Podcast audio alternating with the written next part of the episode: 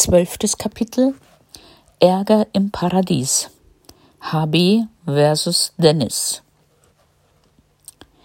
2. November 2011 Heute haben wir wieder ein paar Tage am Meer gebucht. Ja, finanziell ist es nicht drin, aber wir haben das Gefühl, wir brauchen ein bisschen Abstand. Tina und auch ich sind ziemlich genervt von Dennis Lehrer HB. Er scheint ein Problem mit Dennis zu haben und Dennis ab und zu mit ihm. Auch unser gemeinsamer Aufenthalt in der Wüste vor etwa drei Wochen brachte nichts. Immer wieder beschwert er sich bei Tina über Dennis. Meist sind es aber nur lapidare Verfehlungen, wie zum Beispiel Pfeifen im Unterricht oder zu frühes Aufstehen. Oder Klagen aus zweiter Hand so zum Beispiel im Sportunterricht. Julia, die Lehrerin aus Niederbayern, mag scheinbar Dennis nicht. Ich sie aber auch nicht. HB hat sich richtig auf Dennis eingeschossen und sagt boshaft zu Tina, Insgesamt fünf Lehrer kommen mit Dennis nicht zurecht. Wir bedauern dann, dass diese Leute keine eigenen Kinder haben. Nur gut, dass es auch andere Lehrer oder Mitarbeiter gibt, die sagen, wir sollen Dennis einfach Zeit geben, sich einzuleben. Man hat mir auch von Hänseleien erzählt. Es sind 25 Kinder in seiner Klasse, nur vier Deutsche und der Rest spricht überwiegend Arabisch. Das gibt Dennis natürlich sehr oft das Gefühl, sie reden über ihn oder lachen ihn aus. Die deutschen Kinder sind nicht unbedingt gegen ihn. Zu einer tieferen Freundschaft reicht's aber nicht. Auch die große Fluktuation spielt eine Rolle.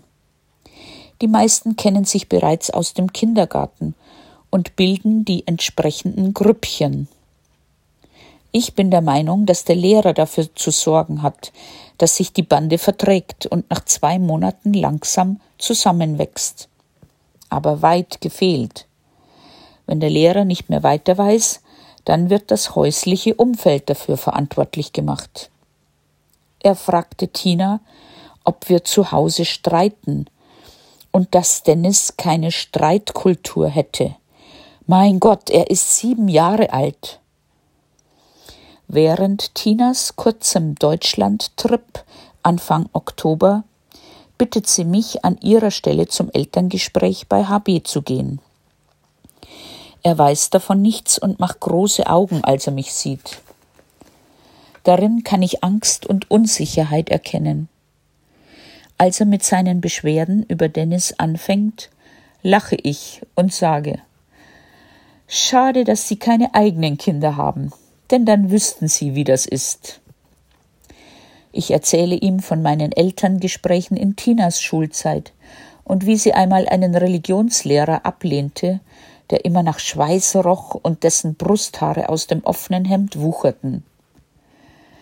Ich bitte Herrn HB, doch mehr Verständnis aufzubringen. Schließlich sei Dennis grad mal vier Wochen an einer neuen Schule in einem neuen, fremden Land.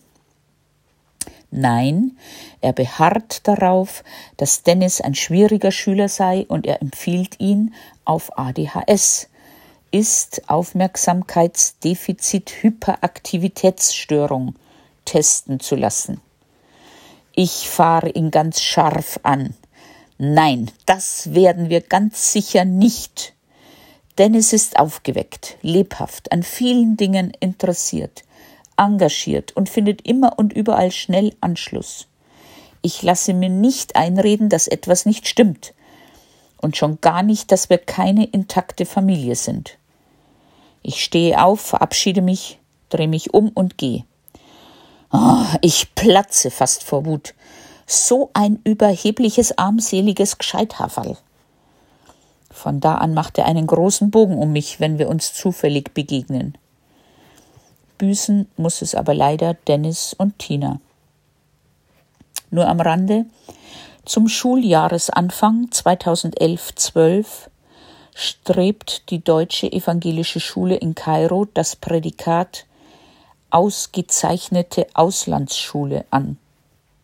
Dazu wird die Schule evaluiert, will heißen, alles genau unter die Lupe genommen. Bis auf Kleinigkeiten ist alles zufriedenstellend. Aber das größte Defizit gibt es bei der Integration. Als ich davon höre, muss ich laut lachen. das hätte ich dem Schulleiter, Herrn SK, auch ohne großartige Evalu Evaluation sagen können. Dennis will deshalb jetzt sehr oft nicht in die Schule gehen. Auch heute Morgen wollte er daheim bleiben. Kürzlich wollte er seinen Koffer packen und heimfliegen, ohne mich oder seine Mama. Er wolle dann bei seinem Onkel Florian wohnen. Woher er das Geld hätte? Er würde es sich von uns klauen, sagt er. Wie verzweifelt muss ein Kind sein, ich bin sehr entsetzt und beunruhigt. Oft liege ich lange wach, nicht nur wegen der Hitze. War die Entscheidung, nach Kairo zu gehen, richtig? Ist es gut für Dennis?